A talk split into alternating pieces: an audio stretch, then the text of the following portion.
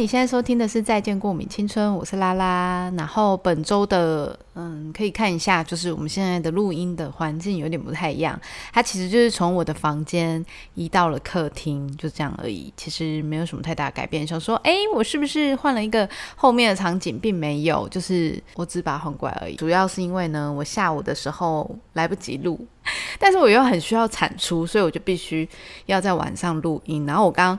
就是光是在。准备这一些，就是我在那边大移动，然后我在那边测光，然后那个镜头调整，我大概就花了非常长的时间，就一直在那里动来动去。然后我们家的猫就一直就是很惊慌失措，想说我到底要干嘛？看不懂，我就是在这里自言自语。然后一下到房间，然后一下子又到客厅，一下又到房间。那主要是因为我房间的灯是白灯，晚上的录影就是看起来就是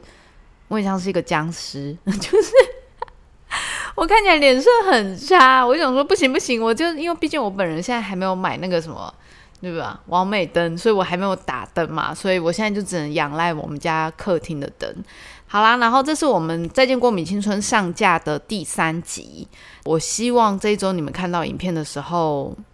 是比较舒服的，就是可以画质也比较好，and 不会在一个很奇怪的小框框里面，很开心。就是如果你今天。才来听《再见过敏青春》的朋友，先讲一下，本频道原本是 Podcast 转型到 YouTube 上面，所以基本上还不会有太多的一些画面不一样的产出的内容，基本上就是我自己一个人在讲话啦，这样子。然后也很感谢，就是大家收听订阅的人。然后，如果你是喜欢《再见过敏青春》的朋友呢，也非常欢迎你可以分享给更多的朋友知道我们这个《再见过敏青春》的频道。然后，《再见过敏青春》呢，目前现在是想要继续的往我们生活，或者是我们在讨论一些社会观察的内容去跟大家分享。如果你们有想要听更多相关的资讯，也可以就是在下面的留言可以留言给我，然后让我知道说你们更想要听。什么？好的，然后也非常谢谢，就是还是很支持原本的，例如说 Spotify 或者是在 KKBox 收听的听众们，就是我现在还是依然不变，我就是拉拉，然后现在还是可以跟大家分享我们现在的再见过敏青春的主题。好，那我要开始讲这个礼拜的小事了。那如果你已经有听前面两集的朋友，你一定知道说我跟我爸练开车，然后。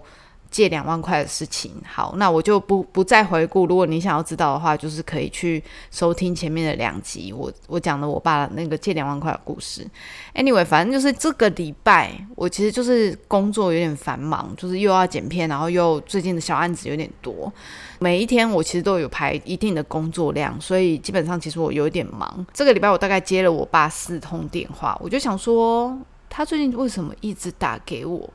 就他打给我的重点都是为了要找我去练车，我想说也太爱了吧！就从上一次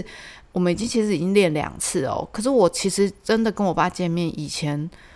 我大概半年见到有见过五次吗？就是真的是很少，大概只有在什么逢年过节。父亲节，然后母亲节这种大节日的时候才会跟他见面吃饭，然后最近就是很密集的，尤其这个礼拜他就是足足约了我四次，我就想说怎么会这么想要见到我？好，然后。我因为我又又借了他两万块嘛，就是上一次的那一集借了两万块事件之后，我就一直都有点担心，说他到底想要我干嘛？这样，终于终于，因为他的第四次的热情邀约，我就是跟着他出去了。他在前几天的时候就有打来问我说：“哎，安娜，你现在你在干嘛？你在忙什么？”我就说：“没有，我在剪片。”我就没有多想了。然后他就说：“剪片，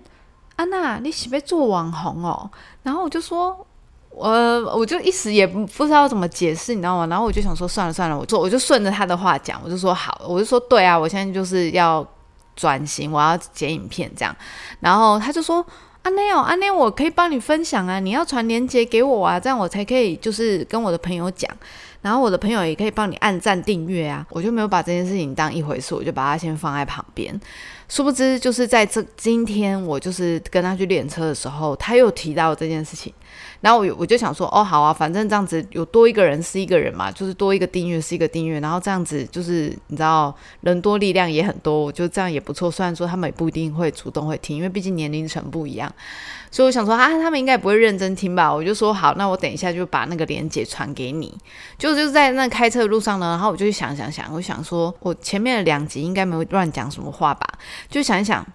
不对哦，我这两集其中一集好像有讲到这个两万块的故事，那我心里想说死定了，死定了，那这样子我怎么可以跟他就是跟他分享这个？我就啊，我真的要分享吗？然后我就觉得啊，很焦虑，很焦虑。所以我就发了一则动态，就在我的现实动态上面，就问说：你们觉得我应不应该要把这个链接给我爸？当然，有一些朋友就写说，他之前也在录 podcast 的时候，然后也是就是有讲了一些他家里的故事，结果他爸还说：哎，我觉得你声音很好听。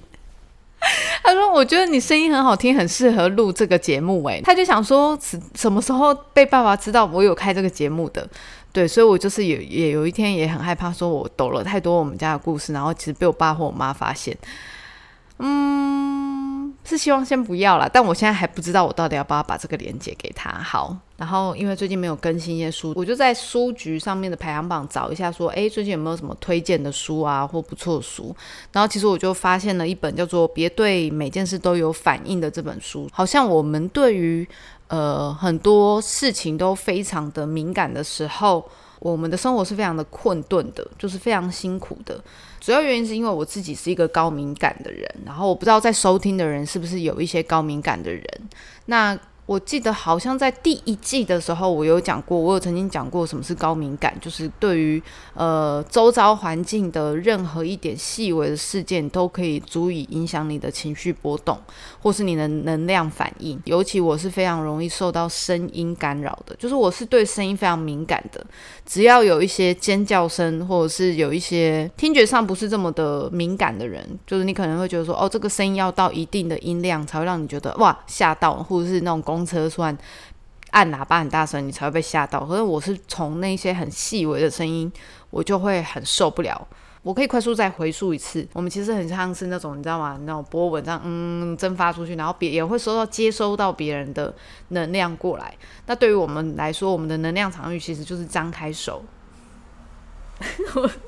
我们其实就是张开手的这一个范围里面，就是这一个范围里面，就是你的能量场。如果你是高敏感的人，这个能量场的人，只要有人进入了你的能量场域，然后是你不太舒服，或是你的你的忍受范围之内，其实你就很容易受到影响。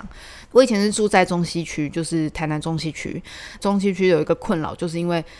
那个庙会很多，那现在是观光客很多，然后再来还有飞机很多，所以它实质上是一个我自己个人觉得它不是这么适合居住在那里生活的人。但因为我是从那里长大的，所以我小时候也很习惯了高噪音的环境。但是就是到后期。我就是自己搬出来住的时候，我才发现说，我其实对于声音真的没有办法，因为很容易对于声音感到焦躁。然后对于我来说，我自己就是一个很容易、非常容易因为一点声音，然后会影响我没有办法做事的人。我甚至是我今天如果要开始工作好了，我需要找到今天适合的音乐，我才可以开始工作。我就是有点难搞，就是我们我，所以我之所以很难跟别人工作，是因为。别人选的音乐，如果不是我今天想要听的音乐的话，我基本上我是没有办法进行工作跟思考的。我是很容易会觉得我静不下来，然后我会很容易觉得很暴躁，然后情绪很高涨，然后就没有办法持续的想东西跟想内容。不知道你们会不会有这样的习惯？就是我们今天像有的人，就是可能会。想要早上的时候先去做一个运动或是慢跑，他们才可以开启他一天工作的情绪状态。那我自己呢，是一定要选到一首我自己觉得今天适合的歌，我才可以静下来工作。最近就是版本容易的歌，然后。有时候会是那种比较嗨的歌，我才可以就是让自己的情绪很高涨。就是每天都会有不同类型的歌，可是如果万一哦，我今天只要没有找到适合的歌，我今天基本上我就是很难工作，我就是会一直呃很容易分心，然后会没有办法就是静下来这样子。我开始要讲这个高敏感之前呢，也想要讲一个，是我个人觉得我们其实在这一个环境里面太容易受到大家的影响了。我那天在跟朋友聊工作的时候，就这几次，我可能这两个礼拜，呃，比较多时间跟朋友出去，就是交换一下最近彼此生活怎么样啊。可能因为我自己已经。有一点习惯自己工作了，呃，我想要几点上班，几点下班，我我已经可以掌握到一个规律了。我记得我在第一季的时候有讲到，说我是一个严重拖延症的人，但是我好像在最近已经找到了那种自己在家工作的一个频率跟规律感。我觉得很舒服的是，我不太需要去面对关于恶同事这件事情，就是我我不需要硬要去。花太多时间在交社交上面，应该是这样讲。所以我其实很舒服自在的是，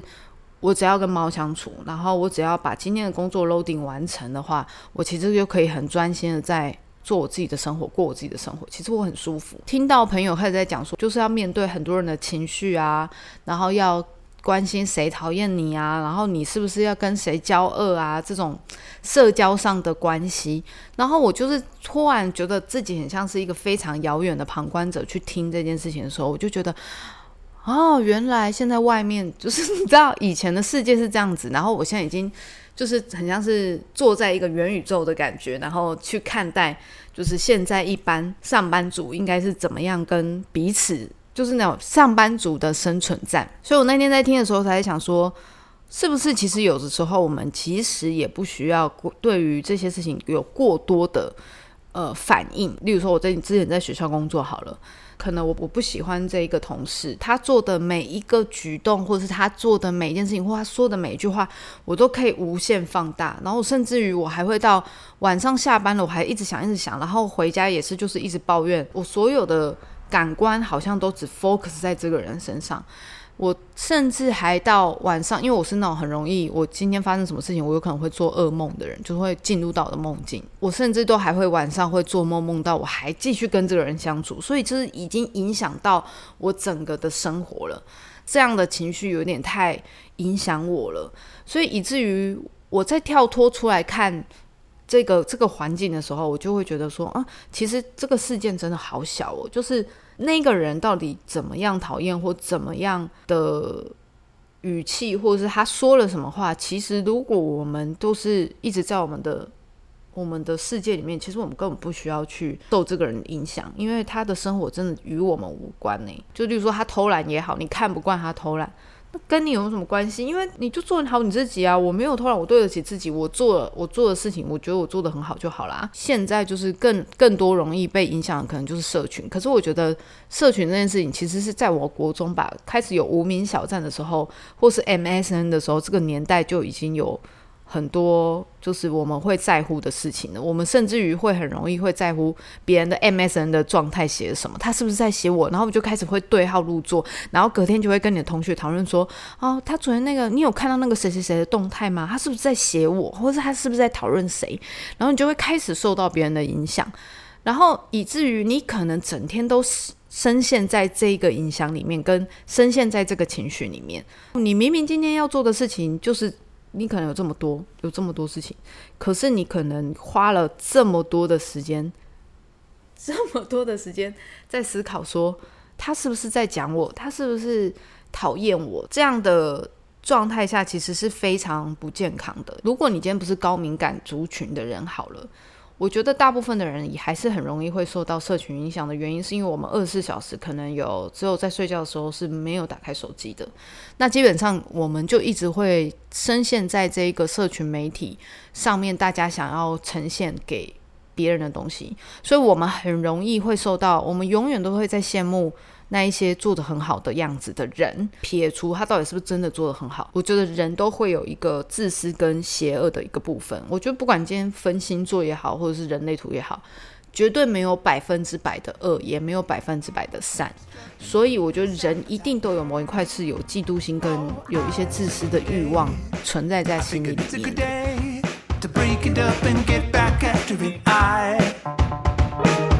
Take the chemical waste and raise the roof back up. My ticket to get out of the rain, to get out of the rain.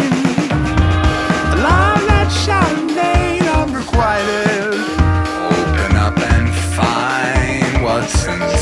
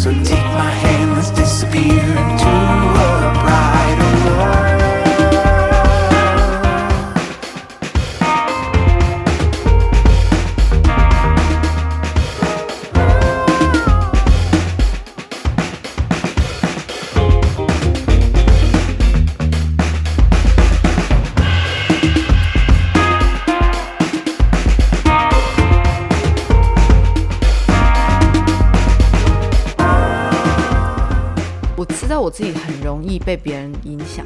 一定会有人会说：“对啊，我我有退啊，可是我就是还是办了小账，就是还是会办小账号，然后再去看。”好，那你就是要你要看的话，你就是你就是要承担这一些你看完之后的坏心情。就例如说，好用用前任来说好了，你可能很就是狠下心，就是说我不可能再去跟前任联络了，然后你就办了一个小账，然后可能去追看，就是用别人的账号，然后去追，哎，你自己的前任啊，或者是他现任女朋友，然后你就会开始在那里看说，他也没有比我好嘛，你就想你的人生其实就这么长而已。然后，如果你要花大量的时间在称羡那一些真正很认真在经营自己的人身上的话，那何必呢？就是你要说，其实他也没有多厉害啊，他做的东西我也会做啊。好啊，那我就觉得你就可以真正去做这些事情，就是你真的花时间嘛，你就真的花时间去经营你自己，就是。你如果要说，可能他现实生活中他就是没有那么厉害，可能真的很普通，可是他的订阅数很多人，那你要去想想看，他是不是真的花很多时间在这个上面？他其实真的搞不好又花了很多时间在真正的经营上面，是你没有看到的。即便我们不想要看到你讨厌的人的好，他在意的是他的工作的成就，或者他正在感兴趣的事情，但是你在意的事情是他今天又发了什么文。他今天又跟谁去吃好吃的？你看他都不用工作，他就去拍那些照片，他也就是拍那些完美照而已，还不是很多人追。就是你在乎的事情是跟别人在乎的事情是不一样的。我们全世界最应该要在乎的人其实就是自己，因为你要在乎自己，你才有可能把自己照顾的好，跟你可以找到你自己想要的工作。像我那天在听百灵果在讲那个视网膜，他们要停播节目了嘛？他们在聊说，为什么他们在这么高峰的时候把节目就是停掉？那当然，他们有自己的人生规划，然后也觉得这一个呃做节目的高峰点已经过了。当然，我在听这一句话的时候，也在想说啊，高峰点过了，那我现在还要做吗？可是，在思考这个问题的时候，是别人的决定不足以影响你自己接下来所要做的任何决定。也就是说，如果你今天本来就已经决定你要离职，你要去，你已经要，你已经要去出国去读书了，可是突然有一个人跟你讲说，可是现在这个局势不好诶，你确定你要去吗？你确定就是那？可是那个人原本要去，他也不去了诶。然后你就不去了吗？你就要阻断了你的你的职业规划，或是你的求学规划吗？其实真的不需要，因为真的很多你真的没有去过，你根本就不知道。你真正到了桃，你到了德国，它到底是长什么样子？你到日本，你到你去读书了，你去。长成什么样子？因为那个都是只有当事人去到那个地方才会知道，真的局势不好吗？还是那个人做的决定是不是对的？我们其实把这些反应过度大的反应，其实放到自己身上的时候，其实更好的原因是我们会更在乎自己的细微的情绪跟细微的喜好，然后会更努力去为了要讨好自己，所以去做自己想要做的事情。我不知道大家有没有一个观察，就是你们走到了书店哦，我不知道现在还没有人很很很喜欢走书店，或者你上网去看书。就如我刚刚一开始讲说为什么要讨论这个的原因，就是因为呃，我一开始就是去查书的排行榜嘛。那近几年其实我发现是除了理财以外的书籍，呃，销售最好的莫过于就是关于情绪的书。就是你可以在这一点可以很明显知道，说其实大部分人还是很容易受到关于情绪、自我理解跟自我意识到底是什么的这件事情而感到困惑，然后也很容易受到影响。以我自己来说好了，我自己是一个有一个我自己称之为叫做月经预期的人，那个“郁”是忧郁的“郁”。然后这个预期是我像我昨天也在跟一个天秤座，他是太阳天平，然后月亮天蝎的人。呃，我们月亮天蝎的人呢，就是特别容易有一件事情会产生，就是会有一个忧郁的周期。就是这个忧郁的周期，它不是像月经来那样子，就是哦，我每个月一号或是每个月五号来，它就是说来就来，就是可能你明天都已经准备好，我明天要做什么很多功课，我明天就要出去玩了，我明天就要干嘛，但是你可能那一天早上起来，你就瞬间你的情绪是跌到一个谷底，甚至是连你要走出去这个门你都没有办法。然后当朋友在问你说。怎么了？还好吗？你可以讲啊，你说出来啊。然后反了，我们会非常抗拒的，觉得你们全世界人都没有懂我，就是不要来理我，就是我我我现在不想讲，因为反正我讲了你也不懂的这种状态。所以其实我我们理解我们这种月亮天蝎的人是非常难搞的。但我现在这个不是性别歧视，我只是自己称之为我自己这种。很周期，给他很像是那种月经周期、生理周期的概念，所以我不是在歧视月经是一个不好的东西，而是我在我在说明的是我的心理状态会有一个预期，是它很像是一个周期，然后在这个周期来的时候，是基本上是不太有人可以来帮助到我们有这个周期的人。我不知道听众有这个周期的人多不多。当然，我觉得如果你要。就是解决这个心理状态的话，有时候我们真的没有办法控制自己的时候，我们还是可以去找所谓的专业的咨询。我自己觉得我比较能够可以掌握住这个期间的我自己的状态，最好的方法是让这个情绪放假。就是我刚刚讲的嘛，我们不要对所有的事情感到关注，但是我们把这些关注注意力放到自己身上的时候，我们才可以掌握自己的所谓的这种情绪周期。然后，当你情绪周期来的时候，我们其实可以更好的去承接现在这个状态，而不是在这个人跌到谷底的时候，然后还推他一把，说出去啊，出去玩啊，你要晒太阳，出去走走，你心情才会好。我跟你讲，真的是不会，你就是会觉得更荡，你会觉得说好热，然后真的好燥，然后你整个人的情绪会更暴躁，就是从忧郁变躁郁，你知道吗？这真的没有办法，他就是宁愿你就是在家里，然后就像他一滩烂泥一样，就是放在那里，我觉得都好。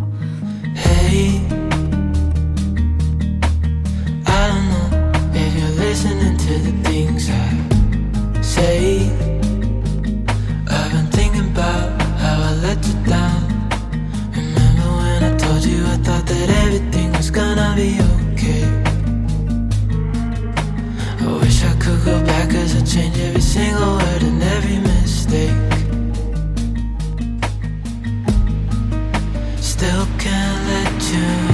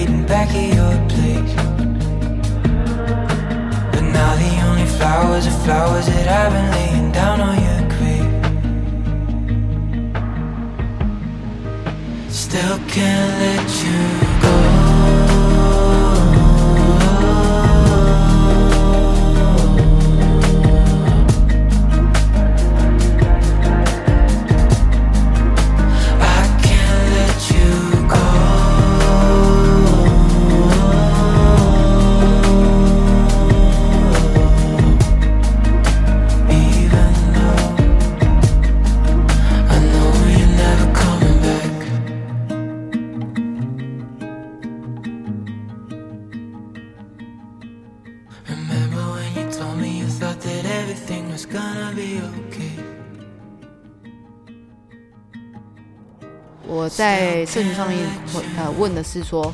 别人觉得的小事，但是对于自己是无限放大的事情。就例如说，我对别人，可能对我的同事，我会觉得他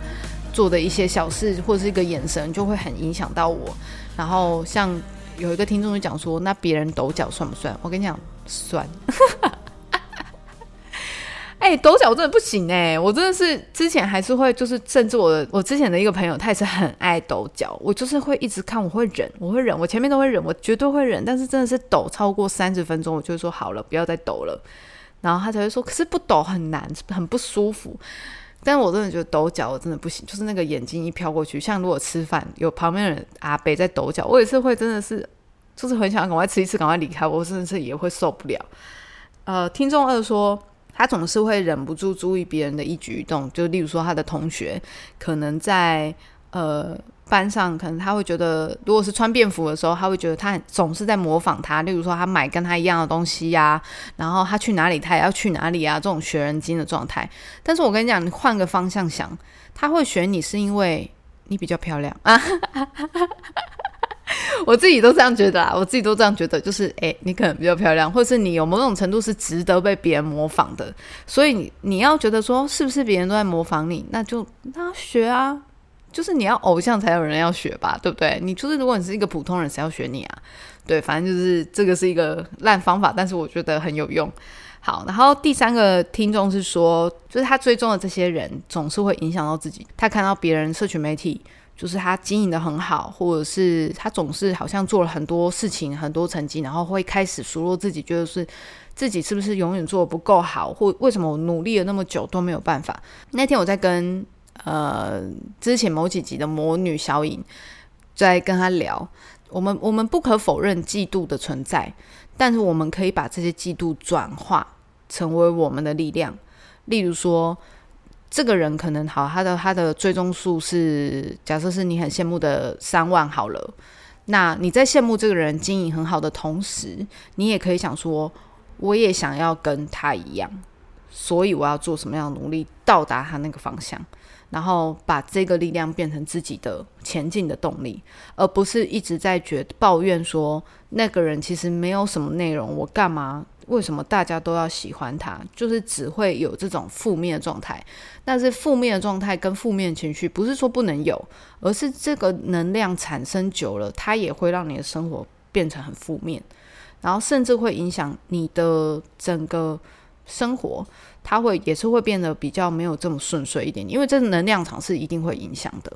所以我觉得这里是一个很好的方法。当我们在羡慕别人的时候，其实某种程度我们把它转换为自己的力量，我们可以重新获得一种动力。我最后总结。我自己是一个高敏感族群的人，我相信现在也是非常多高敏感族群的人，尤其身为如果你是艺术创作者的人，一定更痛苦。因为痛苦原因是因为我们必须要 always 把感官打开，我们才有可能有一些创作来源。我们必须要去观察很多人事物，我们必须要听很多不同的声音，我们必须要有很多资料的来源。但这些东西越来越多的时候，我们其实很容易会被这些资讯给影响，然后甚至于让我们的生活状态很不稳定，跟情绪状态很不稳定。可是又不得不，所以我觉得在对于我们来说，最好的方法是偶尔让自己放一个假。我的说的这个放假不是说哦我一定要出去走走，而是让自己的情绪放假，就是我要尊重自己现在的情绪是。我现在想出去吗？我现在想要在留在家里吗？我现在想要跟朋友出去，还是我现在其实好需要一个人独处？那我这个独处的时间有多长？那我今天是不是要吃一个好吃的？我觉得就是尊重自己的呃心理状态，它其实才可以给你最好的回馈。好的，所以今天的呃节目就是讲到这里，然后希望可以在帮助这一些高敏感族群的人，可以有一些方法，就是让你的情绪被好好的承接跟安放。好，我是拉拉，然后下次见。希望如果你喜欢《再见光明青春》的朋友，也可以分享给你更多的朋友。记得按赞、订阅、加分享，开启小铃铛。我是拉拉，我们下次见喽，拜拜。